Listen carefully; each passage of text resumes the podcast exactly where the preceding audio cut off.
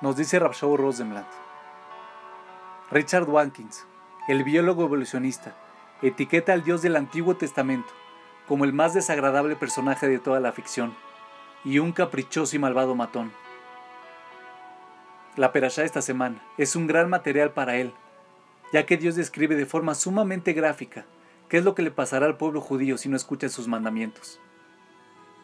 Enfermedades, guerras, exilio y hambruna, a tal punto que un padre llegará a comer la carne de su propio hijo. Son cosas realmente desagradables.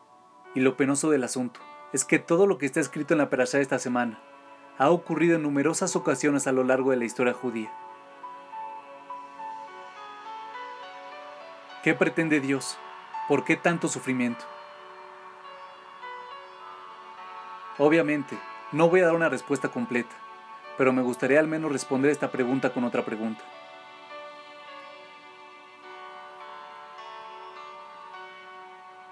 ¿Por qué nos quejamos por las consecuencias, cuando una vida sin consecuencias sería nuestra peor pesadilla? Imaginemos por un momento cómo sería un mundo sin consecuencias. Me podría levantar tan tarde como quisiera y no sería despedido de mi trabajo. De hecho, no tendría ni siquiera que presentarme e igualmente me sería depositado en mi gran sueldo automáticamente en mi cuenta bancaria. Podría gastar lo que quisiera y donde quisiera, sin quedarme sin dinero. Podría tener relaciones extramatrimoniales, pero estas no afectarían lo que siento por mi esposa y viceversa. Podría cruzar la calle sin mirar, manejar a 200 kilómetros por hora, manejar borracho, y nada malo me pasaría a mí o a quienes me rodean. ¿Anhelaríamos realmente una existencia así? ¿Una existencia en la que nuestras decisiones no hacen ninguna diferencia?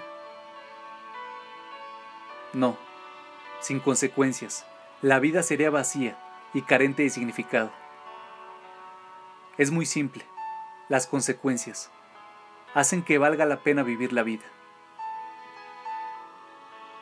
Las consecuencias por no cumplir con la Torah también ayudan a que ésta sea significativa. Si paso toda mi vida luchando por ser una buena persona y Dios me sienta al lado de un asesino en el cielo, sería una burra para mis logros.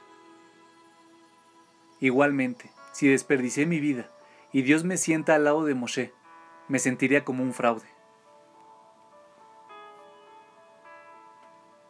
Queremos que hayan consecuencias.